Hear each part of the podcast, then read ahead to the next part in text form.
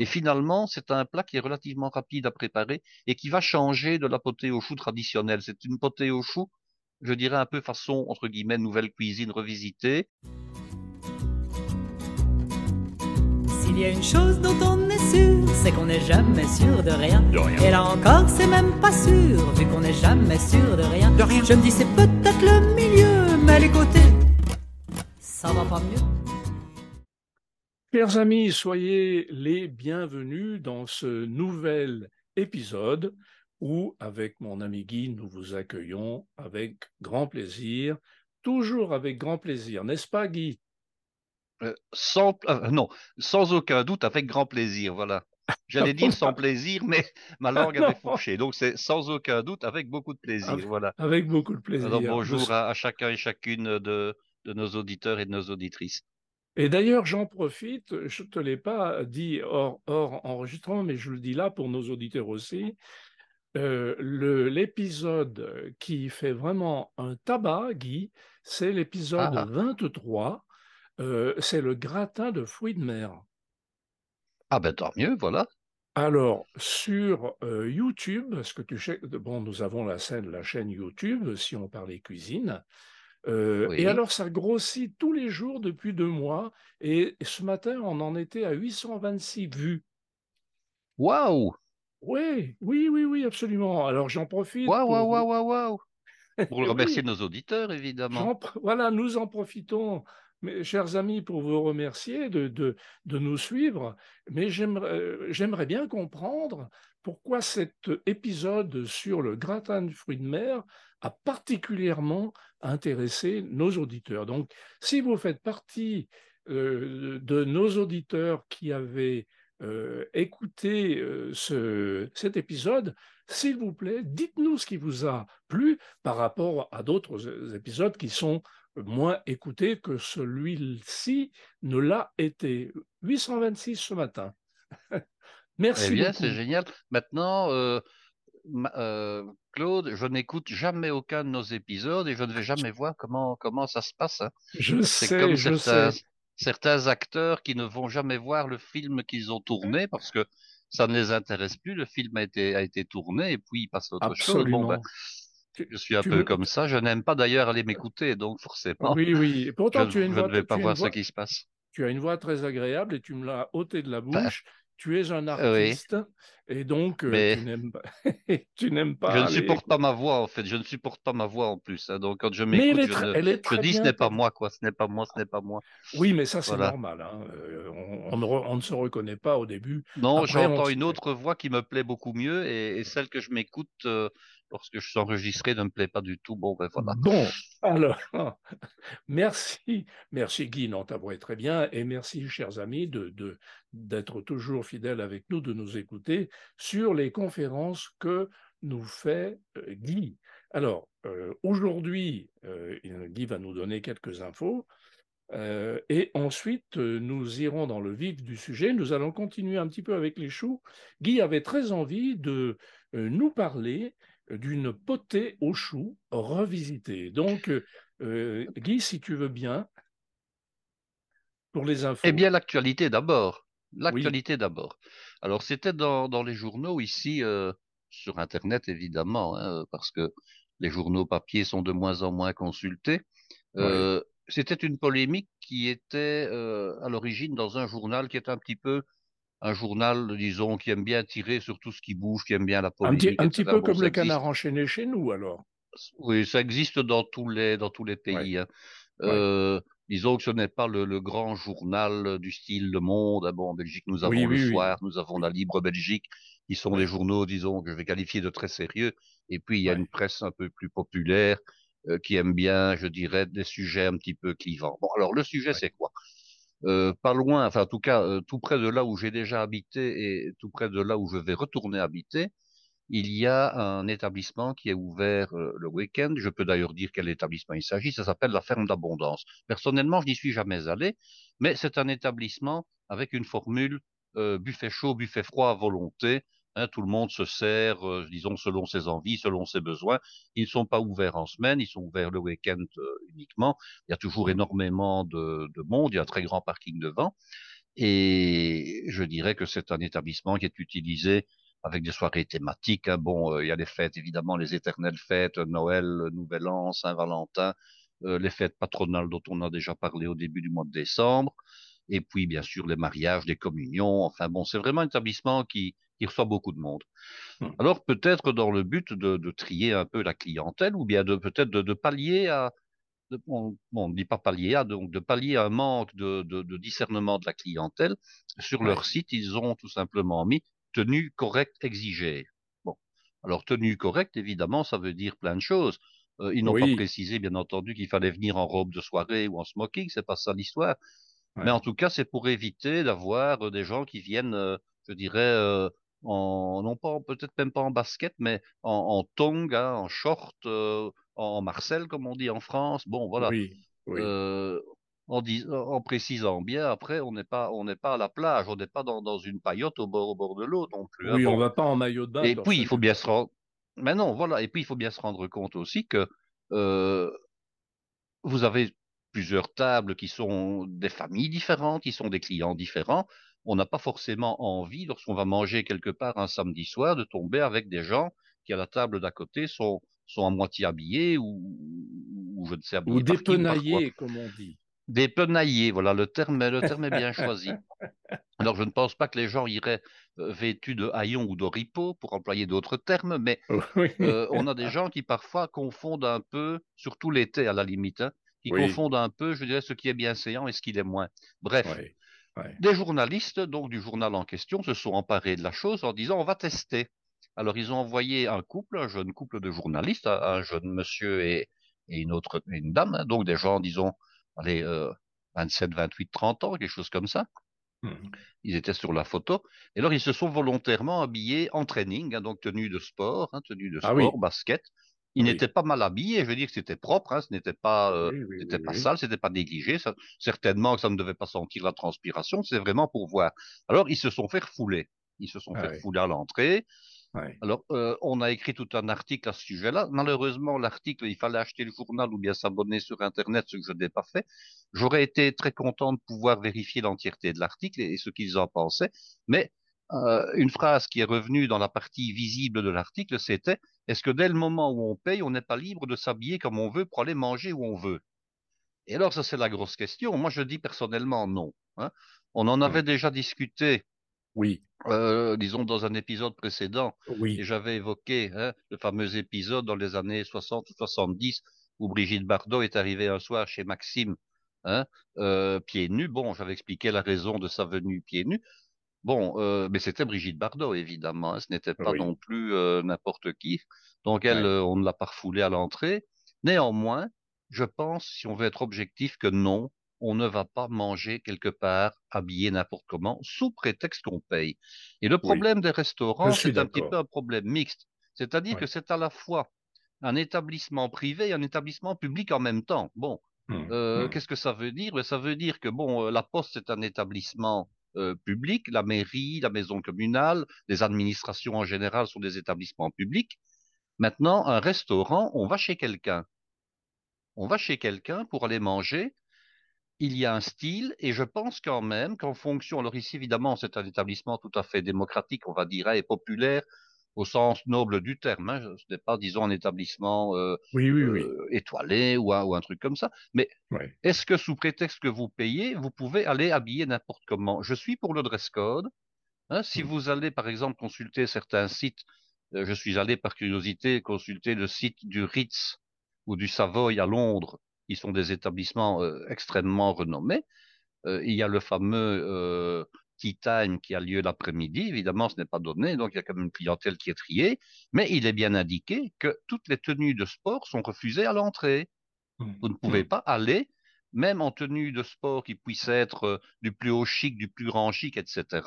Non, pour ça, ben, il y a les clubs de, il y a les clubs de golf, il y a éventuellement les, les, les messes dans les, dans les salles de sport UP, mais vous n'allez pas au Ritz ou au Savoy prendre le tea time habillé avec une tenue de sport. Et quand on dit une tenue de sport, entendons-nous, ce n'est pas la tenue avec laquelle on exerce le sport. Hein. C'est disons une tenue plus décontractée, euh, Oui. qui fait un petit peu penser à une tenue de sport parce que le pantalon est un peu sportif, parce que les chaussures sont, sont des chaussures un peu plus sportives et que vous mettez un beau polo, même un, un polo Lacoste, à la limite, non, ce n'est pas permis.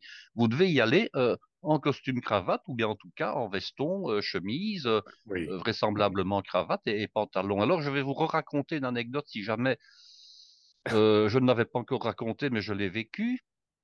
Alors, ça remonte quand même il y a très longtemps. Hein. Bon, j'étais jeune et beau à cette époque-là. Bon, je suis toujours jeune et beau, mais un petit, peu moins quand même. Hein.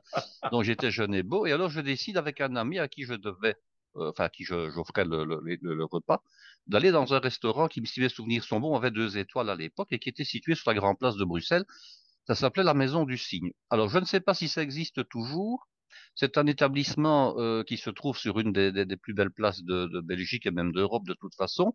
Deux étoiles euh, à l'étage et on entre par le rez-de-chaussée. D'ailleurs, quand vous viendrez à Bruxelles, Claude, nous, nous irons, vous montrerai la maison du cygne. Alors, la maison du cygne, eh bien, quand vous, quand vous jetiez un petit coup d'œil par la porte vitrée de l'entrée du rez-de-chaussée, il y avait un vestiaire et on voyait sur, euh, sur des cintres des vestons et des cravates qui étaient là. Ça voulait dire que toute personne, je vous parle évidemment d'un temps que les moins de 20 ans ne peuvent pas connaître, hein, Oui. toutes les personnes de sexe masculin qui entraient et qui n'auraient pas porté de cravate ou porté un veston s'envoyaient remettre un. Il y en avait comme ça toute une série de plusieurs tailles différentes et vous Mm. aviez un veston quand vous montiez à l'étage. Bon.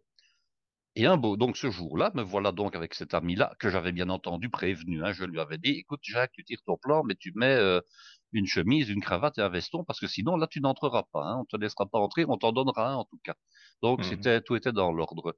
Alors vous imaginez euh, un été caniculaire comme celui euh, de l'année passée. Hein, ça c'est une Oui, chose. oui. La fin du mois d'août, euh, plus de 30 degrés dehors, les fenêtres ouvertes sur la Grand Place, c'était pour le repas du soir. Ouais. Nous étions deux, et puis euh, une table un peu plus loin que nous, c'était une table de six avec des Américains. C'était des, hommes, des hommes d'affaires sans doute. Hein. Alors bon, ben, qui, qui, qui, qui suaient sang et eau, évidemment, parce qu'il faisait chaud pour tout le monde. Et je vois encore la scène, un des messieurs qui était le plus près de moi par rapport à l'endroit où j'observais, qui sans en avoir trop l'air, tout en restant assis sur son siège, commence à faire glisser la veste de l'épaule gauche dans le but évidemment de faire glisser l'entièreté de la veste et de la mettre sur le dossier sans avoir l'air d'y toucher, comme on dit. Hein. Donc il est en train tout simplement de, faire de, rouler des mécaniques pour faire descendre la veste et, s'en séparer. Il n'a pas eu le temps de dénuder, enfin il avait une chemise évidemment, il n'a pas eu le temps de l'enlever de l'épaule gauche, que je vois encore un mètre d'hôtel arriver par l'arrière, pincer euh, la veste au niveau des épaulettes avec son pouce et son index dans chaque main, main gauche et main droite, et lui remettre la veste sur les épaules en disant Monsieur, ici, on n'enlève pas sa veste. Et j'ai vu la scène. Hein. Maintenant, alors, euh, lui, évidemment, pas choqué du tout, mais plutôt gêné, en fait, hein, parce que ah, oui, il oui. était tout, tout, allez, tout, tout étonné que ça puisse arriver, mais à mon avis, il avait été, il a été surpris, certainement. Oui, encore une fois, il, il, venait à peine de commencer à esquisser le mouvement pour enlever sa veste à l'épaule gauche qu'on lui remettait en place. Hein et en lui ouais. mettant bien les poings sur les i, monsieur, ici, on regarde, on regarde la veste pour manger. Bon, euh, et voilà, il était tout, tout, tout, tout contrit comme ça et tout, tout mari de, de s'être ouais. fait remarquer devant tout le monde et il n'a pas posé de problème. Hein. Alors ouais. maintenant, je ne sais pas si ça existerait encore. Je me suis laissé dire qu'un des derniers établissements qui est tel comme chez soi, qui exigeait aussi euh, pour les messieurs la chemise, la cravate et, et le veston, euh, maintenant était devenu beaucoup plus tolérant. Hein. Il faut dire aussi que euh, dans beaucoup d'établissements, avant, on devait attendre trois ou quatre semaines pour avoir une table qui se libère. Maintenant, dans ouais. beaucoup d'établissements, on peut encore téléphoner le, le, jour même, on a une table pour le soir. Hein. Donc peut-être que oui, oui. pas mal d'établissements ont dû remettre un petit peu d'eau dans, dans, leur vin et être un peu doute. plus souple. Bon, ouais. mais il me semble quand même que quand on va dans un établissement correct, on va habiller de manière correcte et qu'il faut faire la différence entre, je dirais, euh, les lieux. Hein. Si on, oui. il y a des restaurants qui, qui, qui sans aucun problème acceptent qu'on aille en tenue de sport, en tenue, euh, voilà, en tenue plus, plus, oui. je dirais plus, plus souple ou plus commune. Bon, si on va dans, et encore, je pense même, on va prendre le cas de beaucoup de stations balnéaires en France. On a dû mettre le haut là parce que vous aviez des gens qui faisaient bronzette sur la plage ouais. et qui après déambulaient en ville, voire allaient dans des commerces alimentaires, euh, ouais. tout simplement en maillot de bain. Hein oui, oui, Alors, euh, bon, dès le moment où vous allez commencer à, à manipuler les aliments, etc., est-ce que le maillot de bain est adapté, je dirais, à aller, aller passer à un buffet hein, Bon, alors, Oui, ou l'autre problème, il faut... euh, Oui, ou là, c'est dans dans- un camp naturiste, et puis là, c'est encore autre chose. Mais je oui, penserais oui, même oui, que dans les camps naturistes, je penserais même que pour euh, passer dans des lieux euh, communs tels que les restaurants, etc., qu'on demande qu'on enfile quand même soit un short, soit, euh, soit un t-shirt au-dessus, etc. Bon, oui, oui, oui, voilà. ou Donc, je pense quand même que les, les- les villes en France, en tout cas maintenant, dès le moment où vous sortez de la plage proprement dit, vous devez passer un short et vous devez passer un, un t-shirt sur, euh, sur les, les épaules. On ne vous laisse plus d'ambulant maillot de bain dans, dans la ville Oui, dans oui, les oui, rues, oui, oui. Ou alors dans des endroits très, très particuliers, comme euh, ce que j'ai vécu à, à, à Dinard au, au- au- en, thalasso, euh, en thalassothérapie. Oui, ça c'est encore autre, autre chose, ça. alors tu as le restaurant au-dessus, et là, évidemment, tu es autorisé et tu ne peux pas faire autrement. Tu vas avec tes, tes, tes tongs que l'on te remet le matin pour, pour aller Oui, faire ton parcours de soins et le peignoir. Donc on arrive Le peignoir, voilà, oui, ça tout à fait. avec Oui, le, avec le peignoir. avec Donc, le peignoir, monde, oui. et tout le monde est en peignoir et avec les tongs en tissu éponge, tu sais, comme comme comme Oui, c'est ça, cas. voilà. Voilà. Mais là, c'est là, vraiment le, c'est vraiment un cas particulier. Tout hein, à c'est fait, vraiment un, un- un cas particulier. Bon, ben voilà, le sujet de toute façon est laissé à la libre appréciation de nos auditeurs. Voilà, dites-nous ce que Euh, vous en mais en tout cas, le- il n'est pas clos. Voilà. Voilà, il n'est pas clos. Euh, si vous n'êtes pas d'accord avec nous, bah, dites-le nous gentiment. On accepte tout à fait euh, euh, que Mais la grosse on- discussion, ce n'est pas tellement d'être d'accord avec nous ou pas, Oui, c'est est-ce que le absolument. client a le droit, parce Oui, qu'il paye, d'aller manger dans la tenue qu'il euh, oui, euh, du fait qu'il est client et qu'il paye? Ça, c'est la bonne question. Hein, c'est en fait fait. euh, d'accord ou pas avec nous, ça c'est autre chose, parce Oui, que oui, oui, on peut toujours dire oui, mais euh, on peut aller ici. ça- Ici, la discussion, ce n'est pas si on peut aller déshabillé ou à moitié habillé, c'est est-ce que la tenue elle-même, est-ce que le choix de la tenue peut être imposé par un restaurant? Est-ce qu'on peut dire bon, vous voyez, vous aviez un pantalon, des chaussures et, et quelque chose sur le torse, mais nous estimons qu'un training n'est pas, disons, euh, suffisamment bien habillé que pour venir manger chez nous. C'était ça l'histoire. Hein. C'était oui, pas oui, de dire est-ce que vous êtes en maillot de bain ou pas? C'est de dire voilà, vous avez beau être habillé, mais la tenue n'est pas euh, la tenue que nous attendons, tout simplement. Très bien, euh, discussion ouverte. Alors, chers amis, Guy, euh, peux-tu nous parler de cette potée au chou revisitée? La potée est Oui. revisitée. Alors, la potée au chou, bon, la traditionnelle, évidemment, c'est une potée qui est constituée généralement, bon, de pommes de terre, de choux, euh, choux frisés, choux verts, euh, qui sont cuits euh, avec euh, un liquide aromatisé de type bouillon. Et alors, on y ajoute du lard, de la saucisse, de l'échine de porc, parfois des viandes fumées. Il y a toute une série de potées comme Oui, ça, oui, qui, qui sont, qui varient selon les, les régions, selon les habitudes, selon les viandes qu'on cuisine, etc. Et c'est un, c'est un, c'est un plat qui est toujours très, très apprécié en hiver parce que le chou est un légume d'hiver d'une part. Et puis, c'est le genre de plat qu'on va manger plutôt quand il fait froid. hein. On va éviter de manger ça en plein été sous, oui, sous oui, oui. 35 degrés en plein soleil hein, ou dans une paillote euh, au bord de la Méditerranée. C'est pas le genre de plat qui va, qui va être apprécié. Absolument. Alors, il y a également, euh, en hiver et en toute saison, il y a évidemment maintenant un petit peu la mode, et c'est une mode qui date d'il y a une vingtaine d'années, hein, la mode des mini-légumes. Alors, les Oui, mini-légumes, je, n'y sous, je, je les ai travaillés, il n'y a pas de souci, mais je n'y souscris pas toujours vraiment pour une raison. C'est que les mini-légumes, bien sûr, ça présente bien, c'est joli, mais on paye souvent très très cher et on paye quasiment le même prix ou à peu de choses près oui, pour un mini oui. chou-fleur ou un mini fenouil que quasiment le, le chou-fleur ou le fenouil euh, entier. Donc je hum. dirais que euh, ça a été une mode, ça tient un peu d'une certaine forme de snobisme, mais euh, qui est Oui, appréciable. hein. Euh, je n'en disconviens pas, mais je veux dire par là que euh, au kilo, on paye généralement très très cher les produits. oui, Donc moi, à titre personnel, je n'en achète pas tout en en respectant le fait. restaurateur qui les utilise. hein, Il n'y a pas de souci. mais je trouve que d'un point de vue économique, c'est un petit peu, un petit peu surfait. Alors, je Hum. suis tombé, si je peux employer l'expression, un peu après les fêtes, euh, sur des mini-légumes qui, n'ayant pas trouvé preneur, étaient mis en vente à prix extrêmement démocratique. C'est ce qui m'a fait changer d'avis. Je me suis dit, tiens, je vais quand même, je vais quand même, euh, je vais quand même euh, les acheter. Je me suis acheté, oui, mini chou euh, choux verts, des petits choux frisés, hein, en me disant, tiens, qu'est-ce que je pourrais en faire? Parce que le but comme, finalement... Comme ceux-ci, là, comme ceux-ci. Oui, tout à fait, comme ceux qui sont là dans l'assiette derrière vous.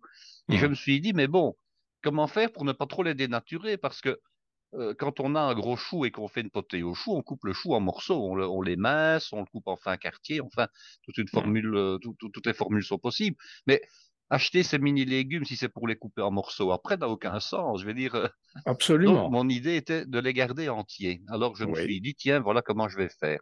Et je vais donc vous raconter comment je vais faire pour mmh garder l'esprit de la potée tout en changeant, euh, je dirais, la manière de procéder. Alors, mmh ici, imaginons que vous cuisiniez pour quatre. Hein. Mmh. Vous avez donc besoin euh, d'un minimum de quatre de ces petits choux qui ont à peu près un diamètre. Enfin, ils ressemblent un peu à une pomme, à une pomme fruit, euh, pas trop grosse, hein, à une petite golden. Enfin, bon, voilà. Donc, alors la quantité, c'est est-ce qu'un est suffisant ou est-ce qu'il en faudrait deux? Bon, je vais vous dire que j'ai fait ma présentation avec un, seul de ces petits choux par personne. Euh, si vous prenez un petit bout de fromage après ou un petit petit entrée avant, pas de problème. Mais disons que un gros appétit, on mangera bien un et demi. Voilà. Mais un est mmh. suffisant pour mmh. un appétit normal. Hmm. Alors, comment cuisiner ces petits choux et comment finalement ennoblir le plat dans son ensemble? Donc, euh, pour la cuisson des petits choux, ce n'est pas compliqué. Je les ai cuits entiers de la manière suivante. Je les ai lavés, hein, tout simplement. Alors, ils sont, ils sont très propres. Il faut simplement les passer euh, à l'eau entier. Oui et puis rafraîchir un tout petit peu la coupe au niveau du trognon. Hein. Donc ils ont un petit trognon, mais qui est minuscule. Hein. Simplement rafraîchir un peu la coupe pour que ce soit plus net. Je les ai rassemblés dans une sauteuse et j'ai mouillé à peu près à la moitié de la hauteur avec un bouillon, hein, un bouillon de mmh volaille dans ce cas-ci. Mmh euh, donc qui est salé. Hein. Donc je rappelle le bouillon cube, c'est toujours euh, un cube ou une petite plaquette pour un demi-litre de, de liquide, d'eau de, au départ euh, amené à ébullition. J'ai couvert, hein, de sorte mmh. que finalement, la base qui est un tout petit peu plus dure et plus dense cuisait dans le liquide, tandis que l'autre moitié, la moitié supérieure des petits choux, cuisait tout simplement, elle, avec la vapeur dégagée par le liquide en question. Donc c'est une cuisson qui est extrêmement facile. Alors, euh, cuisson, bien sûr, beaucoup plus rapide que le chou traditionnel. Comptez que 20, grand maximum 25 minutes, mais 20 minutes est suffisant. Vous amenez à ébullition et puis vous laissez je dirais tout simplement mijoter. Vous ne devez pas garder une ébullition constante, sinon vous allez surcuire le légume et ce n'est pas le but. Hein. Donc euh, ça cuit très très facilement et très vite. Alors manière de tester le, la cuisson, vous prenez un couteau bien effilé, euh, vous plongez dans le cœur du légume et vous verrez, euh, vous sentirez en fonction de la résistance, c'est cuit, c'est pas cuit. Donc il n'y a aucun problème, ça va très vite et c'est très facile. Ça c'est une première chose, cuisson du chou. Alors une bonne pomme de terre. Alors, une bonne pomme de terre, c'est une pomme de terre à chair ferme dans ce cas-ci. Alors, j'avais acheté des pommes de terre de type euh, rat de grenaille, etc. Donc, euh, oui. Euh, c'est une pomme de terre qui est très goûteuse, qui, qui est, comment dirais-je, qui est ferme, qui garde bien sa tenue. Et alors, je les avais taillées tout simplement en fin quartier en laissant la peau sur la pomme de terre. Alors, quand on laisse la peau sur la pomme de terre, c'est toujours une polémique euh, oui, mais bon, euh, est-ce qu'il faut laisser toute la peau, pas toute la peau, etc. Alors, ce que je fais, parce qu'il y a des parties qui ne sont pas très comestibles et qui sont même légèrement toxiques, ce sont les endroits où il y a des yeux, parce que les yeux des pommes de terre, les, futurs germes euh, présentent une toxicité parce que cette partie-là de la pomme de terre contient de la solanine. Alors, si par malheur vous aviez des pommes de terre qui ont un début de reflet vert, parce que ça peut arriver si elles ont été un tout petit peu exposées à la lumière, elles commencent à verdir. De nouveau, il y a production de solanine, donc vous enlevez. Alors, vous utilisez un économe pour faire ça, et vous n'enlevez que l'endroit où il y a les yeux, et que les zones qui sont soit un peu plus rêches, hein, qui ne sont pas aussi nettes, mmh. ou bien qui sont euh, légèrement verdies, vous enlevez ça. Et puis, vous lavez vos pommes de terre, et selon euh, la taille qu'elles ont, vous les taillez ou vous les laissez entières. Si par exemple, vous avez des petites rates, genre rate du Touquet, vous pouvez la laisser entière. Si maintenant vous avez des pommes de terre euh, un peu comme des grenailles, vous pouvez les couper en deux. Si vous avez de très grosses grenailles, vous les coupez en quatre. Et si vous avez des pommes de terre encore plus grosses, vous les coupez éventuellement en six. Alors, si elles sont trop longues, vous pouvez les couper en biseaux en deux dans chacune de leurs, euh, de leurs morceaux, tout simplement, mmh pour avoir des mmh morceaux qui soient identiques. Même chose, cette fois-là, simple cuisson euh, eau salée. Hein. je rappelle que les pommes de terre, c'est un départ au froid, donc eau froide, du sel, on amène à ébullition, on laisse frémir. Plus la pomme de terre va être de petit calibre ou bien taillée en petit calibre, plus rapide la cuisson va être.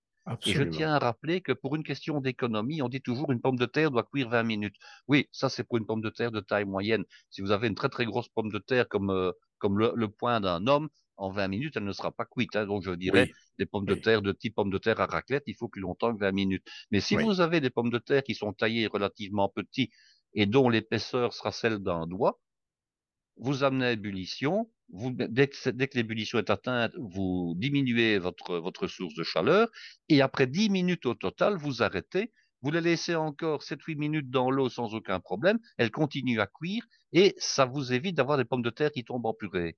Donc ça, c'est un petit truc, et vous allez économiser quasiment 50% d'énergie nécessaire en faisant ce que je viens d'expliquer. Hein. Donc les pommes de terre simplement blanchies, je les ai laissées nature. Alors, vous avez le choix de la viande. Bon, dans une potée au chou traditionnelle, on a du lard. Et je me mmh suis dit, tiens, comment est-ce qu'on pourrait présenter ça? J'aurais pu mettre de la saucisse en plus, hein, ou à la place, je n'en ai pas mis. Donc, j'ai taillé mes lardons, j'avais pris du lard fumé, et j'ai taillé les lardons menus. Donc, je n'ai pas pris des, des, lardons déjà prétaillés du commerce. J'ai préféré prendre le lard euh, avec du gras dedans, hein, lard maigre et lard gras en même temps. Donc, c'est du lard qui a les, deux couleurs, le blanc et le, et le rouge. Je n'ai pas décoiné volontairement. Alors, on peut décoiner. Ce que je fais toujours, c'est enlever ce qu'on appelle des croquants. Hein, quand il y a des petits bouts de côte qui apparaissent sous forme de, de croquants blancs dans le lard, je l'enlève parce que ça, par contre, c'est très désagréable. Mais quand il y a la couenne, je ne l'enlève pas. Pourquoi? Parce que la couenne du lard elle-même, ce sont des protéines. Et quand c'est coupé fin, quand c'est coupé menu, il n'y a aucun problème. Donc, j'ai coupé plutôt des dés plutôt que des, lardons euh, rectangulaires. J'ai coupé mmh plutôt des dés.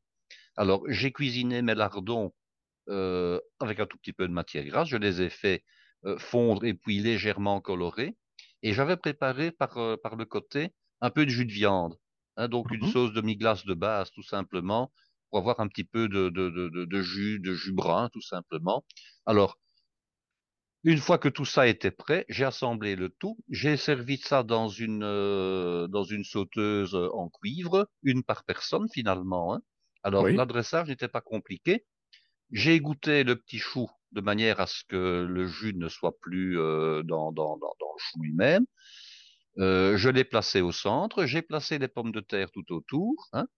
Et puis j'ai mis le mélange de sauce et de lardon sur les pommes de terre autour du chou, de manière à rappeler finalement ce qui était à l'origine la potée au chou, du lard, des pommes de terre et, le chou lui-même.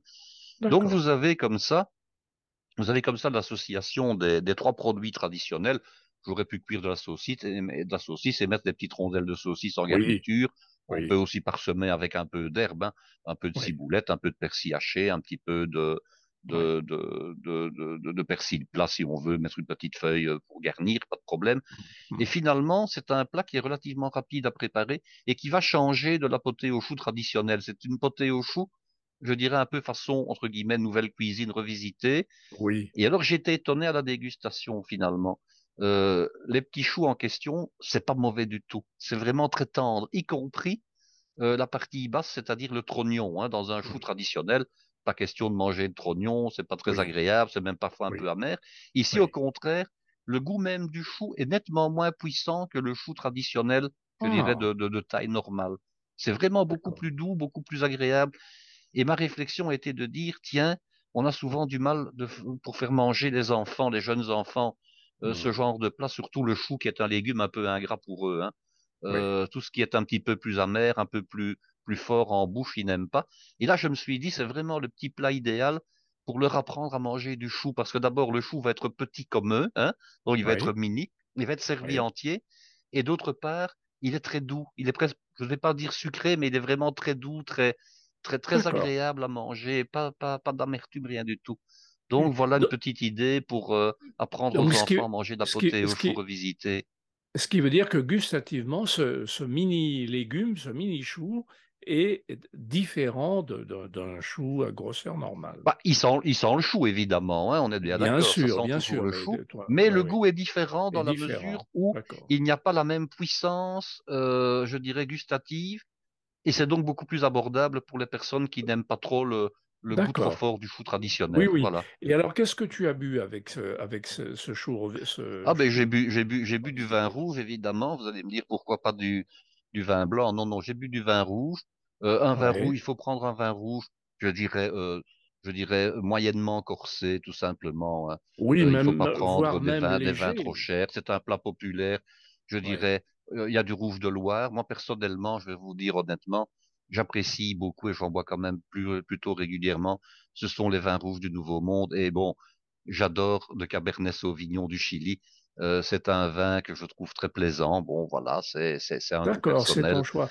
Euh, Est-ce que ça n'est pas un peu, pas un sucré, ce vin? Mais c'est-à-dire, c'est-à-dire que les vins Moi, du Nouveau Monde et surtout le Cabernet Sauvignon, c'est ce qu'on appellera un vin Coca-Cola en réalité. Ouais, ouais, ouais. Euh, c'est une expression que j'ai entendue et qui me plaît beaucoup parce qu'elle est très parlante.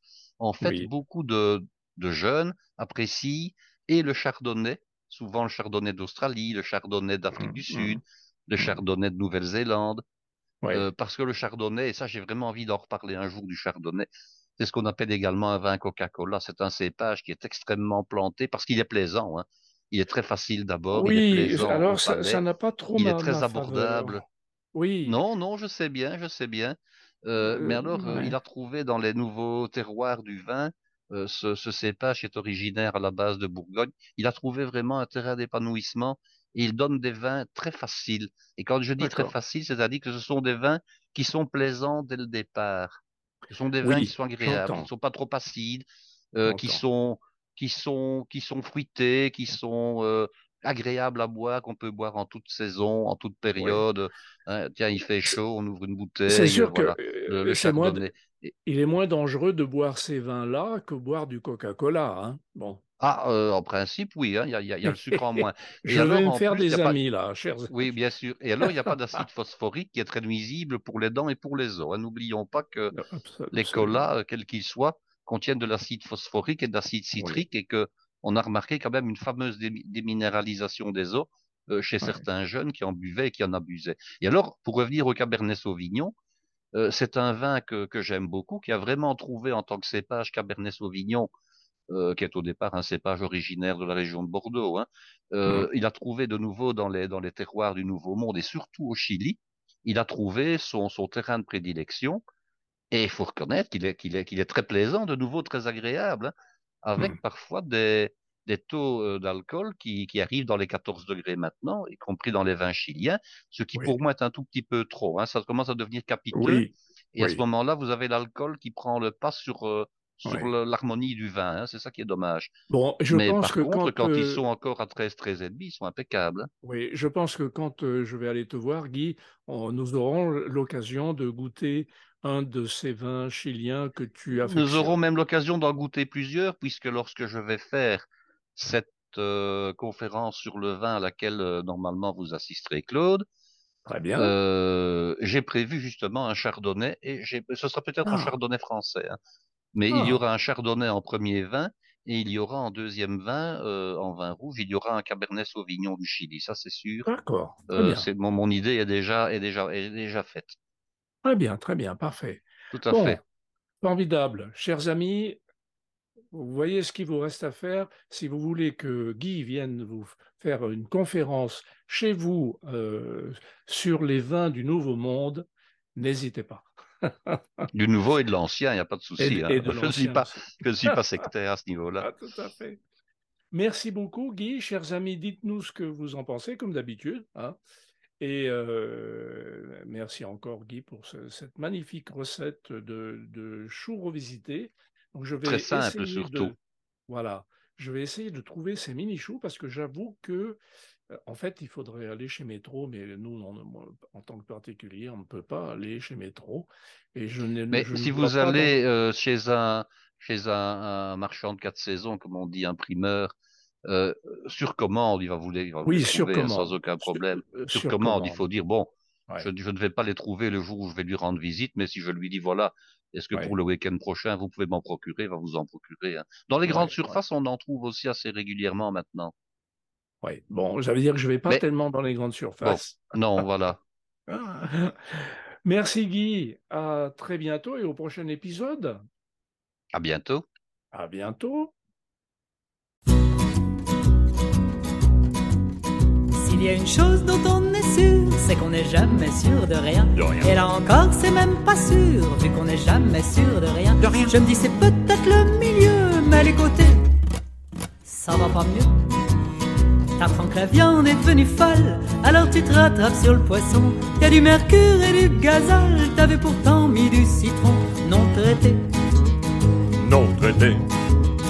Les légumes là, y a moins de problèmes. Le souci, c'est qu'avec l'ozone, que ce soit bio ou OGM, un beau jour y aura plus berzone pour manger.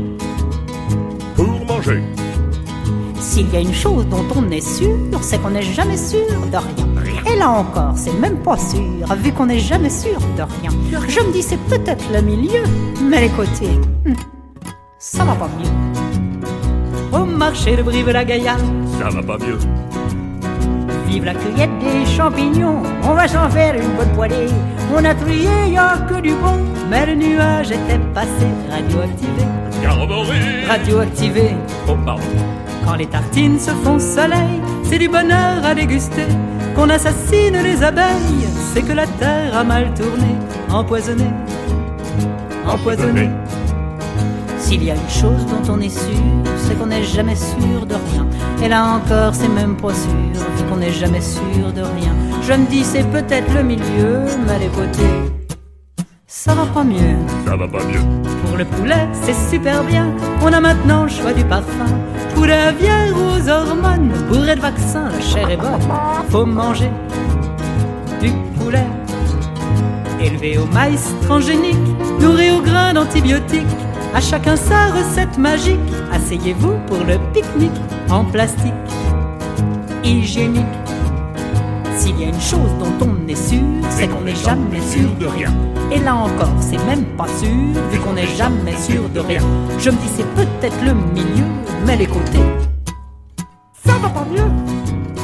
Soleil couchant et champ de blé, terre nourricière qu'on a semée. Quand vient le temps de la rosée, l'eau des rivières, elle est polluée, sulfatée, sulfatée. On creuse sa tombe avec ses dents, ça nous faisait rire quand tu le disais. Mais quand on pense à nos enfants, on voudrait bien que ce soit pas vrai. Faut rêver, faut rêver, faut rêver, faut rêver, faut rêver. Faut rêver.